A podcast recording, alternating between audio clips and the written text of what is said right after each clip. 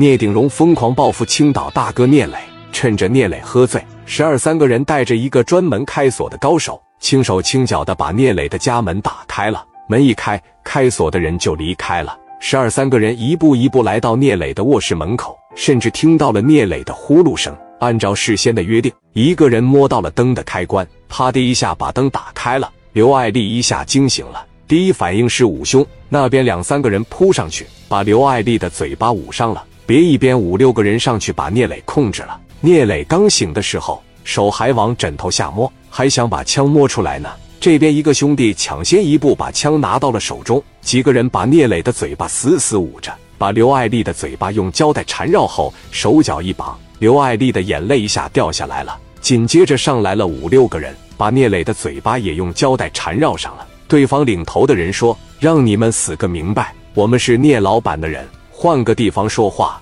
真牛逼呀！一个小孩让我们聂老板亲自请你来带走。”对方一个小兄弟问：“这女的呢？”聂磊死神一样的目光露了出来，给人的感觉是在警告：“这是我的女人，你动一下试试，我杀你全家。”对方领头的人说：“跟他没关系，走上鱼货库房去。”聂磊给了刘爱丽一个眼神：“别太担心，明天蒋元会上来的。”那边黑口袋往聂磊脑袋上一套，直接就带到库房里去了。聂磊浑身上下仅穿着一个小裤衩，被带到了一个冷库里。一个声音说道：“跪下来，跪下来。”聂磊没有跪，就感觉到膝盖后方被镐把打了一下。聂磊嘴里还叫着：“我干嘛要给你跪下啊？把他的头套拿下来！”一个声音说道。头套一拿，聂磊看到的是一个披了件风衣的男子。聂磊浑身发抖，一方面是冷库太冷了，另一方面是有一种恐惧。多少个社会大哥，就是被无名鼠辈不知道给整到什么地方，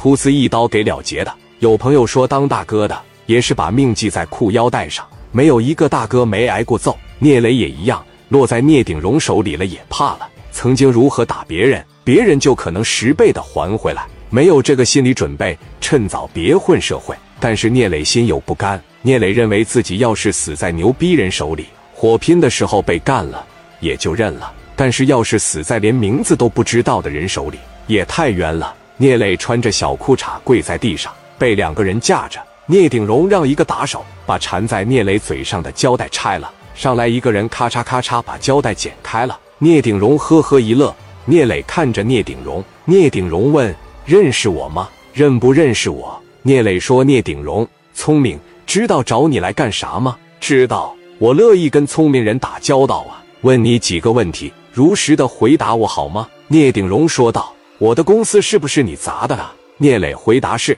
你的胆子比我想象的大。第二个，我的项目经理是不是你带人砍的？聂磊也回答是。好，第三个问题，聂鼎荣从怀里掏出了那张烧的只剩一半的照片。这个照片是怎么一回事？砸我的公司，砍我的员工也就算了，恨我不死吗？我的全家福给我烧了一半，什么意思？说话！聂磊不说话了。